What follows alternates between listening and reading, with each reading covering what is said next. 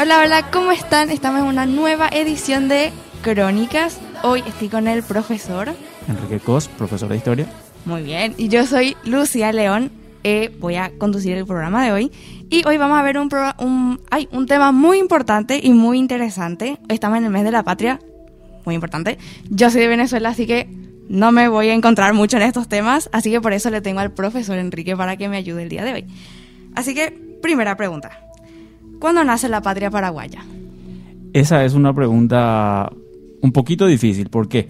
Porque la- una, una nación tiene muchos ingredientes. Algunos son fáciles de detectar. Por ejemplo, el territorio. Vos puedes ver, puedes encontrar en un mapa, puedes tocar la tierra. Claro. Eh, hay una cultura. Pero el ingrediente más importante de una nación es la identidad. ¿Y dónde está la identidad? Bueno, puedes encontrar en la esquina la identidad. La identidad reside en la mente, ¿verdad? dentro de la cabeza del conjunto de personas de esa nación. Entonces, dicho de alguna forma, la identidad paraguaya existe en la cabeza de los paraguayos. Y cómo uno puede encontrar en el pasado en qué momento los paraguayos tenían en un rincón de su cabeza que eran paraguayos. Eh, entonces, eso es un poquito difícil de medir. La identidad no tiene una fecha. Yo no te puedo decir Paraguay como nación, como identidad, empezó desde eh, tal fecha de 1800. Ok. Eh, entonces, lo que sí sabemos es que esa identidad no existe desde el comienzo. Entonces, vos hablas de 1500, 1600, no existe todavía una identidad paraguaya como nación. Eh, se va formando en algún momento después, quizás después de la independencia o en simultáneo con la independencia. La forma más fácil de responder es que la patria paraguaya, entendiendo la patria como el Estado paraguayo, ¿sí? Eh, eso empieza a partir de mayo de 1811. Es decir, a partir de mayo de 1811, Paraguay tiene su propio gobierno, ya no depende de España, y las reglas para los paraguayos se hacen aquí, en Paraguay.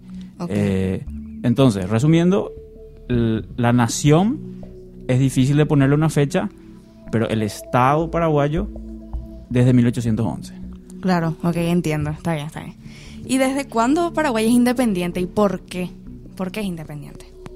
Eh, eso es algo que discuten algunos historiadores que no se ponen de acuerdo, porque en realidad la independencia, esto le puede sonar raro a algunos, no tiene una fecha porque la independencia no se hace en un día, es un proceso largo.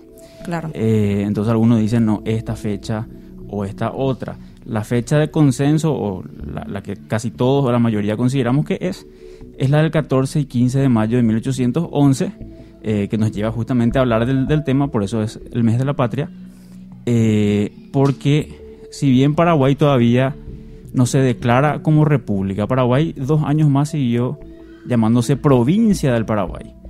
Incluso se le juró lealtad al rey de España en la mañana del 15 de mayo, pero en realidad a partir de esa mañana eh, las decisiones se toman en Asunción, en Paraguay, y, y ya no se hace más caso a órdenes que vengan de España o de afuera. Entonces, eh, el momento de la independencia se puede decir 15 de mayo de 1811. Me preguntabas también por qué. Esa es una muy buena pregunta, muy importante. Eh, por dos razones, o sea, es muy largo, pero resumiendo por dos razones. Una es que eh, esa identidad nacional que yo te decía, si bien era, se estaba formando, no estaba todavía muy clara, pero la gente que vivía aquí, los paraguayos, ya por ahí no sabían exactamente qué eran, pero sabían que no eran españoles Ajá. sabían que eran algo distinto. Esa identidad podía ser paraguaya, podía ser americana, podía ser de, los criollos también. ¿verdad? La, la clase criolla eran los que eh, descendían de europeos, pero ya nacidos aquí. Ajá. Eh, y sintiéndose diferentes, aprovechan una crisis que hay en España, que es la invasión de Napoleón Bonaparte, o sea, de los franceses, a España. Entonces, aprovechando que hay un despelote bárbaro en España, que están, ellos están en otra cosa, eh, se, se genera una serie de revoluciones, no solo en Paraguay, sino en, en toda Sudamérica. Eh, entonces, eso uno, se, se sienten diferentes y se aprovecha una crisis. Y el, el segundo punto es que se, había mucha gente que quería unirse con Buenos Aires, lo que hoy sería Argentina. Ajá. Y a mucha gente eso le podría escandalizar. Eh, ¿por, por qué querían ser argentinos, estos, estos traidores? Eh, pero en realidad no. En realidad en, ese, en esa época podría tener sentido para muchas personas porque ocurrió en otros lugares. Eh, Estados Unidos, eh, no, eran 13 colonias que decidieron unirse. No es Massachusetts, no es Nueva York, no es Georgia, sino que se unieron para ser Estados Unidos. Sí. Brasil también es la unión de todas las colonias portuguesas. Argentina es la unión de muchas provincias. Vos sabrás, el propio Bolívar quiso unir la Gran Colombia, ¿verdad? Venezuela, Colombia, Ecuador. Sí. Eh, entonces acá también había gente que pensaba así. Pero para hacer corta la historia, que es más larga, eh, Buenos Aires se portó un poquito mal. Buenos Aires se portó un poco mal, empezaron a haber eh, diferencias y a la gente no le gustaba la idea de que Buenos Aires tome sola todas las decisiones sin que le importe tanto que pensaban las provincias del interior, entre ellas Paraguay. Entonces eh, se corta con España, pero después de un coqueteo inicial eh, se decide separarse también de Buenos Aires y por eso hoy el Paraguay no es parte de España y tampoco es parte de la Argentina. Ok. Sí, 14 y 15 de mayo, Independencia de Paraguay, estamos re cerca.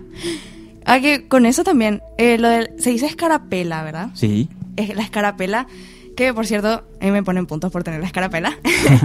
que mu- muy linda es, en serio, me gusta mucho. La bandera de Paraguay es muy, muy linda, tiene muy lindos colores, que también me lleva a la otra pregunta. ¿Por qué Paraguay usa la bandera tricolor, el rojo, el blanco y el azul? ahí hay un poquito de misterio porque no hay, o, o si hay, aún no se ha encontrado un documento oficial en el que se diga por esta y esta razón se usa el rojo, el azul o lo que sea. Lo que sí te puedo decir es, acá hay una famosa leyenda de que eh, los colores significan algunos valores. Ajá. Por ejemplo, eh, y eso incluso están en, en- en cánticos y el juramento a la bandera, ¿verdad? Que, el, que la- el, el blanco, que es la paz y cosas así. Eh, en realidad eso no es así. Eh, es bueno para saber. Lo, que, lo que sí sabemos es, primero que eso no es así y eh, hay varias teorías, hay mucha especulación acá, o sea, no, no es así una ciencia cierta de que estamos 100% seguros, pero el- lo que yo creo y otros creen también es que viene de una influencia de la Revolución Francesa, porque en esos años estaba muy fuerte todas las ideas de la Revolución Francesa y, y eso generó un, un efecto contagio, digamos, en el resto del mundo. Y, y fíjense, si ustedes miran la bandera del Paraguay y la bandera tricolor de la Francia revolucionaria, muy diferentes no son. Ajá. Le, le dan la vuelta la bandera de Francia y es la bandera paraguaya. Sí. Eh, solamente que le agregas el, el león con el gorro frigio y fíjense que eh, esos también son símbolos revolucionarios eh, republicanos que vienen de, de esa época de Francia. El gorro frigio, por ejemplo, era un símbolo de libertad que usaban los, los sans culottes, se llamaban los, eh, por decirlo de alguna manera, eran como los barra bravas de la Revolución Francesa. Ajá. Los más fanáticos, los más bochincheros, eh, usaban el gorro frigio. ¿verdad? Entonces se copian muchas cosas de la Revolución Francesa. eh, y por ejemplo, la, la República. ¿Por qué somos República del Paraguay? ¿Por qué no somos el Imperio del Paraguay o la, o la Confederación? Muchas cosas podemos ser, pues somos República porque eh, esa es una figura vieja de la antigua Roma, pero que los franceses resucitaron. O sea, ellos hacen la Revolución Francesa y le llaman República Francesa a su país. Eh, el doctor Francia, por ejemplo, cuando toma el poder, él empieza a poner leyes que son de la Revolución Francesa. Por ejemplo, libertad de culto, que cada uno pueda seguir la religión que quiera. Entonces se Ah, copian, se, se inspiran en muchas cosas de la Revolución Francesa, entre ellas muy, muy, muy probablemente también en su bandera. Ok, ok, entiendo. Sí, súper bien. ¿Y quiénes fueron los protagonistas de la independencia paraguaya? Bueno, hay muchos. Para, para citar a los más destacados, eh, hay un grupo inicial que es el que hace la, la revolución, o sea, el golpe del 14 y 15 de mayo, donde salen de, eh, a la noche para rodear la casa del gobernador, que para que se ubiquen está la mayoría de la gente conocerá el Congreso. Frente al Congreso hay un monumento medio raro, que, que pasa un tronco, el tronco de un árbol. Ajá. Eh, y vos mira ahí, no entendés por qué hay un tronco, ¿verdad? y, y más o menos ahí donde está ese monumento estaba la casa del gobernador, que ya se demolió hace 100 años. Eh, eso se rodea y, y hay un grupo inicial ahí que, que tiene el protagonismo que son militares, jóvenes militares. Estamos hablando de los más jóvenes tenían 23, 24, Wow. los más viejos 31, 32. Eh, y entre ellos podemos mencionar a Pedro Juan Caballero, que fue el que lideró esa noche el golpe en Asunción. Después está el que era el líder más grande de la revolución, pero que estaba lejos. Estaba hacia la zona de Encarnación en el sur, eh, que era Fulgencio Yegros. Ajá. Eh, también estaba su hermano eh, Tomás- Antonio Tomás Yegros. Después se van sumando otros que son los que hacen el primer gobierno, que el primer gobierno, si se acordarán de años previos en la escuela, eh, que forman la famosa Junta Superior Gubernativa. Ahí están Fernando. ¿verdad? ¿Te suena ahí el...? Y, Sí, sí. y ahí estaban eh, Fernando de la Mora, otra vez Pedro Juan, eh, Fulgencio Yegros, entra el doctor Francia, ¿sí? Eh, entonces ese es como el primer núcleo de protagonistas, lo que toman la posta, eh, pero después pasa acá algo que pasó en casi toda América y en casi todas las revoluciones. Hay una famosa frase que dice, la revolución se come a sus hijos. Porque muchas veces lo que hacen la revolución terminan fusilados por otros revolucionarios. Y aquí la mayoría de los próceres terminaron fusilados. eh, pero por conflictos internos, con el doctor Francia especialmente. Ok.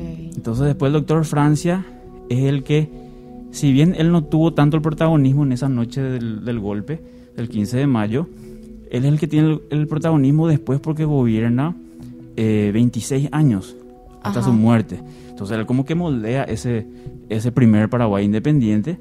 Y después viene Carlos Antonio López y casi nadie le menciona al pobre Carlos Antonio López cuando se habla de la independencia porque eh, su gobierno fue 30 años después, ¿verdad?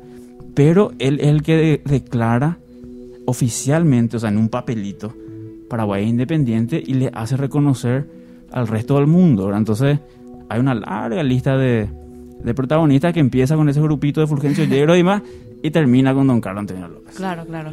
Y nada, o sea, esto es súper, súper importante, sobre todo para mí, yo como venezolana que estoy viviendo en Paraguay, es súper importante para mis exámenes. Bueno, en realidad no, o sea, en conjunto con la cultura, obviamente, porque yo tengo que saber. y nada, esto fue todo por hoy en el episodio este de Crónicas. Espero que les haya gustado, gustado muchísimo. Saben que lo pueden escuchar en Spotify y en YouTube. Y nada, muchísimas gracias. Hasta la próxima.